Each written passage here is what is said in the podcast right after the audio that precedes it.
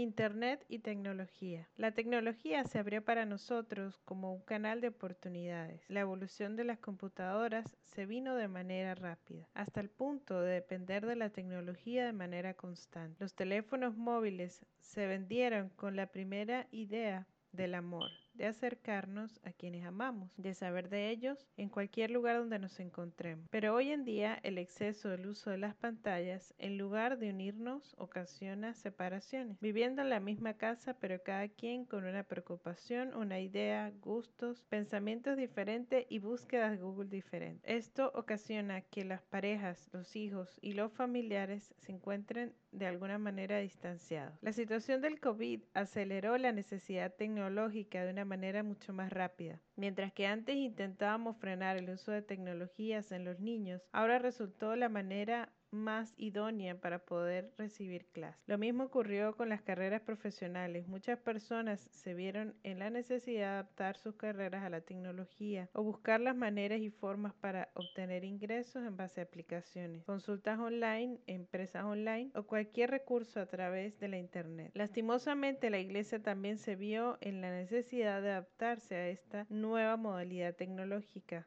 Muchas personas también frenaron la idea de casarse, matrimonios, bautizos que no pudieron celebrarse por no tener acceso a una parroquia abierta. Dentro de los reclamos o pedidos cordiales que surgieron estaba la petición de que por favor abrieran las iglesias, pero para algunos esta petición resultó muy inaccesible por el momento. Desde nuestro punto de vista muy personal, abrir las iglesias en estos momentos es de gran necesidad es de necesidad urgente de fe y de esperanza.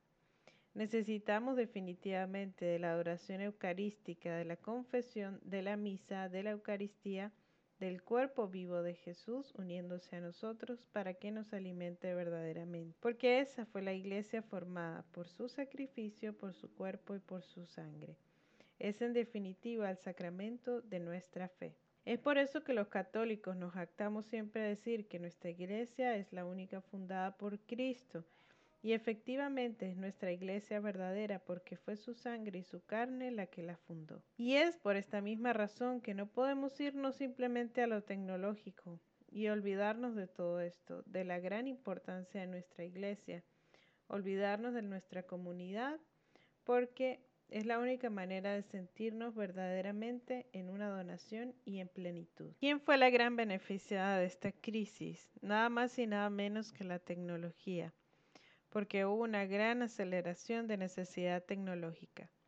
A la vez, la otra imperante en muchas personas es el miedo, y estas dos combinaciones pueden ser altamente peligrosas. La tecnología no tiene ningún tipo de control manipula noticias y coloca lo que quiere que pensemos. Caso tal sucede con las tendencias homosexuales repetitivas en noticias. También el feminismo extremo hacia familias disfuncionales, adopciones de bebés por padres o madres del mismo sexo, cambios de sexo, etc. Ahí cae la pregunta, ¿quién controla la Internet?